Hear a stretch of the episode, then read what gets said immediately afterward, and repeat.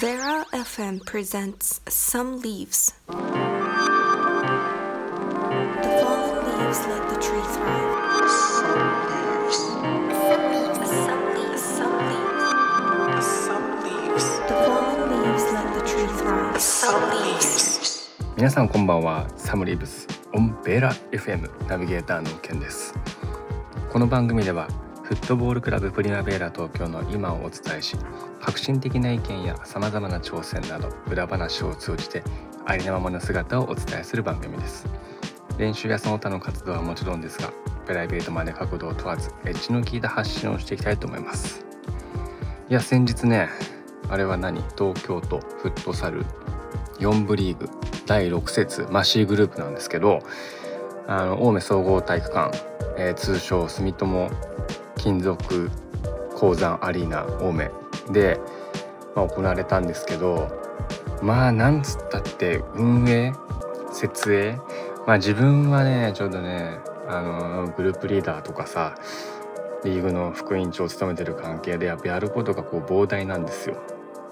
でもうピッチを一から張るっていうのかな作るというのかなラインをやっぱしっかり引いてっていうことをしなければいけない。まあ何を隠そう4部リーグ C グループの第1節も青梅だったんですけどその時はね、まあ、1チームに、えーまあ不先輩だったりとかコロナがあったりとかなんかそういうのがあって4試合が3試合になり3試合を2面開催するのはもったいないという判断で1面開催になってるわけだから1面だけ貼ればいいの。だけど今回は4試合を2面開催だからえー、2試合やるわけですよ。そしたら2面分作らなきゃいけないんですよ。またこれがすごい大変。まあもちろんゴールの用意だったりとかもう何が大変ってもうまあ隅から隅までくまなくしかもその間にやっぱり訪れるマッチコーディネーションミーティングだったりとか感染対策だったりとかまあやらなきゃいけないことが膨大にある点っていうところがやっぱりねこれは本当にフットサルの選手まあ競技に関わる選手は運営の大変さを痛感するとともに運営にやっぱり感謝しなければいけないと思います。まあそれがあるからこそこうやってスポーツができるボールが蹴れるっていうねありがたさそれは何でもそうだと思う舞台を作るにも、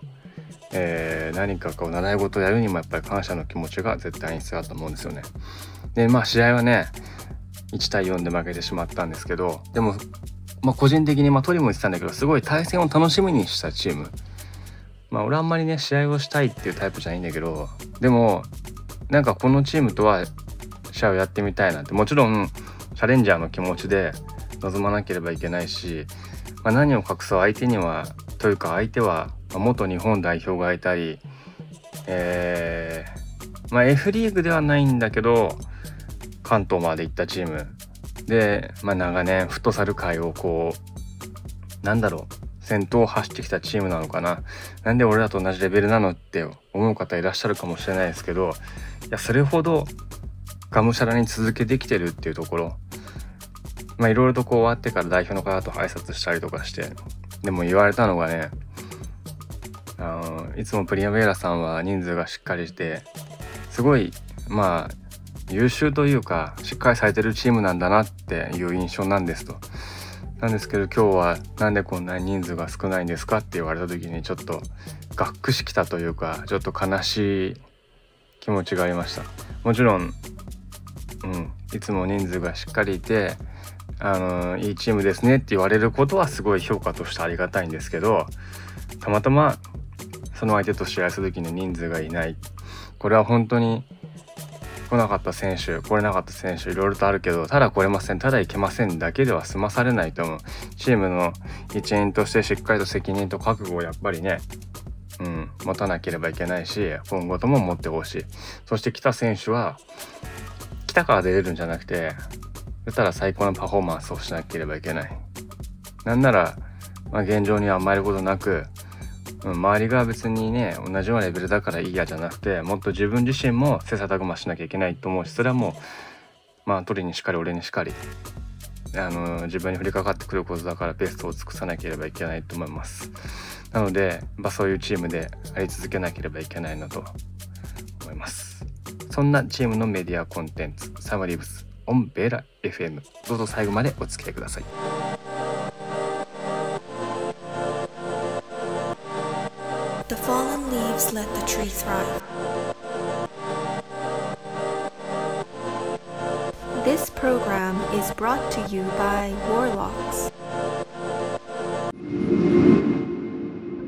さてさて今日もメッセージが届いております。皆さんありがとうございます。あのメッセージはもう遠慮なく、えーサムリーブスの動画にコメントする形でも結構ですしもちろんあのダイレクトメッセージでいただいているメッセージもあるのであのお気軽にお問い合わせください。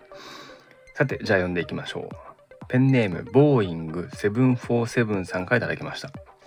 過去にケンさんは電車もお好きとおっしゃってましたが、えー前に飛行機の話をしていて思いましたと。今一番行きたいフライトはどこですか？そうですね。まあ難しいね。まあ基本的にやっぱりフライトはすごい好きで。まあどうでしょうかね。まあ耳の問題があって。まあそれを乗り越えてというか乗り克服したのかどうかわかんないけど。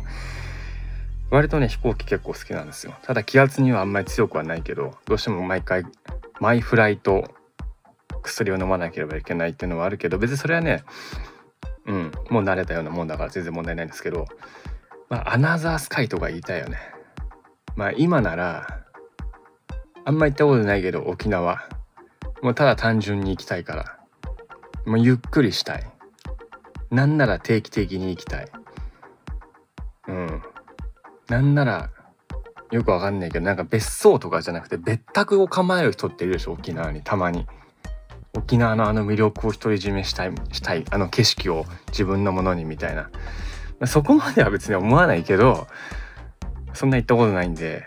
でもまあなんか定期的に行きたいなと思います。よくわからないけどなんかサーターアンダギーとかよくわかんないの。言いたいなっていう。あとソーキそばとかなんか食べたいですね。まあこっちでも食べれるんですけど。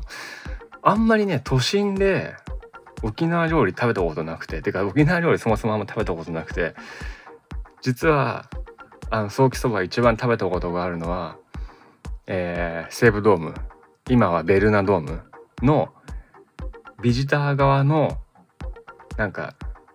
なんだろう売り場ショップのところに沖縄そばがある。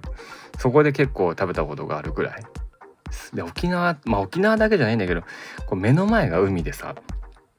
ギリギリまでこうプールがあるっていうのを皆さん知ってますか？なんかどうやら調べたところによるとインフィニティプールっていうらしいんですよ。この境界が境目がないみたいな、まあ、長屋じゃないけどやっぱ都心から離れたいっていう思いはあるんですよねまあそれこそやっぱり海外とか行きたいしうんやっぱ近場だったらまあちょっと今はちょっとね世界情勢的に NG なんだけど基本的に近場東京から行ける、まあ、3時間圏内はある程度行きたいなと思ってるんですよね。まあ、フライトの思い出というのは、えーまあ、コロナ前に、えードバイにサッカーで行ったことがあって行きはね意気揚々とねもうちょっと見ない普段見ない映画とか見ちゃおうかなみたいな感じでなんか2本ぐらい見たわけですよ。基本的に全部日本語洋画じゃなくて邦画を見てるんですよ。でその時に「ボヘミアン・ラプソディ」があったのね。で、まあ、ボヘミアン・ラプソディはやっぱりちょっとこう一世を風靡する有名なチャンネルじゃないですか。だからこれは今見るわけにいかないと。帰りのフライトでしっかりと見ようと思ってたわけですよ。でもちろんサッカーの試合をやってで大会も弾丸だったから大会が終わったその日の夜12時にドバイの、えー飛行飛行場空港から、まあ、東京に帰ってきたわけですよね。もうバキバキ疲れてて俺の楽しみにした、えーボヘミアン・ラプソディをまあ息をよとかけて見てたわけですよ。まあでも5分で寝寝たね。起きたら羽田。っていうのをなんかすごい鮮明に覚えてる。